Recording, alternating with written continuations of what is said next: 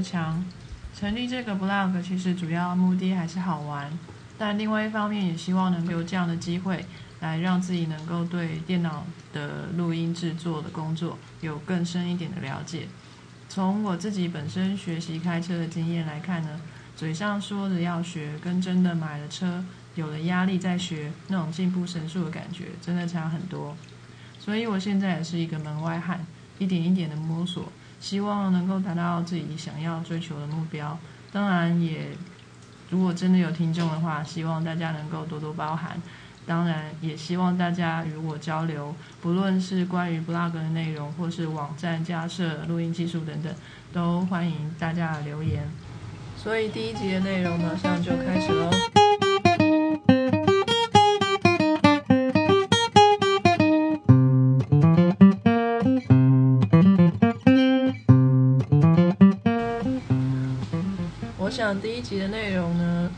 是跟大家介绍一下节目的内容与形态，还没有很确切的方向，大概会是一周制作一集，内容长度大概十多分钟。呃，主要会跟大家分享一些想法，包括的主题会很广泛，包括了电影、音乐、摄影、阅读等等。如果有可能的话，我也希望能够呃有一些访谈。与朋友的访谈，关于旅行的经验，或者是其他经验，哦，或是兴趣的分享。那今天先以我个人为主，来跟大家谈谈呃摄影。那大家一想到摄影呢，可能呃就是很专业的摄影啊，要不然就是一些傻瓜相机随手拍的摄影。那我今天呃会想要先介绍呃就是 Lomo 相机的这种摄影方式。那 Lomo 相机它是一个非常简略的构造，像我在 blog 上面摆的那一些相片呢，是用一台呃叫 Action Sampler 的这一台 Lomo 相机来来拍的。那这台相机是看外观看起来像是玩具一样，非常不起眼，但其实它真的是一台可以使用的相机。那它的价钱呢？其实如果以玩具来算的话，是很贵啦。但如果你以相机的价值来看它的话，其实是非常便宜的，就是一两千块台币左右。那其实，在成品都买得到。呃，它的特点呢，就是它完全没有任何可以调节的功能。你的使用方式非常简单，就是装上底片，然后按下快门。这样子就 OK 了，你也不用去管它的快门速度是多少啊，光圈多大啊，跟物体的距离有多远啊，这些都不用去考虑。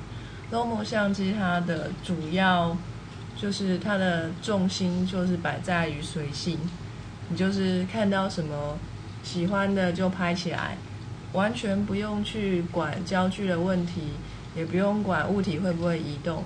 反正看到喜欢的东西就拍起来，那拍起来的效果会不会跟你想象的一样呢？那就要看运气或者是呃个人的技术吧。我想，所以我买的这一台相机呢，就是四格的田字型的相机。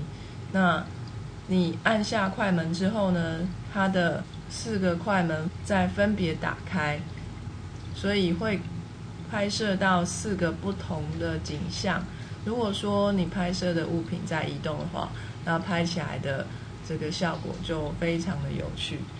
那除了这样子的田字形的排列之外呢，我还有看过就是有从上而下这样排列四四格，就是四等份的长方形的这个样子。那另外呢，也有非常正常的 Lomo 相机，就是拍起来就跟正常的相片一样。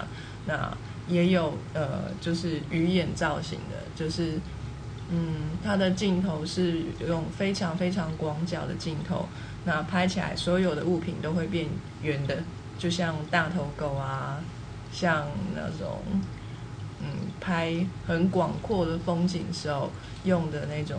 连风景本身都变形的那一种相机的镜头，嗯，所以这是还蛮特别的一一一台相机啦。那另外呢，还有一个大陆的厂牌叫做 Hoga，那这一台相机也是造型非常的简略。那我不知道他最初做这个相机的初衷是什么，但是呢，其实 Hoga 的特点就在于呢，它其实有一些是可以去调整快门跟光圈的。但相机它本身在制作的时候，有一些会漏光的情况。那每一台呢，会漏光的程度或是位置都也是都不一样，所以呢，这就可以造就一些比较复古的形的的那种感觉啦。那也不知道是故意的还是真的技术没有到那里，所以。做成这个样子，不过拍出来的效果呢，还蛮得大家的喜爱的啦。那如果大家有兴趣的话，也可以到我这个 blog 旁边有一个 link，那下面有一个就是 Lomo Group，那是一个这个论坛，就是关于 Lomo 相机的论坛。那很多呃，就是使用 Lomo 相机的前辈。都会把他们的照片上传到上面去。呃，各位如果有兴趣的话，可以去点选一下、点阅一下这个网站。呃，应该会看到蛮多有趣的相片，那非常的吸引人哦。如果你也觉得经济许可的话，一两千块其实没有太多，多一台有趣的相机也是不错。啊，像我上次使用这一台相机的时候，就在。公园里面遇到小朋友啊，问我说：“那个相机是真的可以用哈？”那真的，我就把这个相机借给他玩。其实这也还算是一种外交吧，我觉得还蛮有趣的。那今天的节目就先这个样子哦，期待下一次能够跟大家见面。好，拜拜。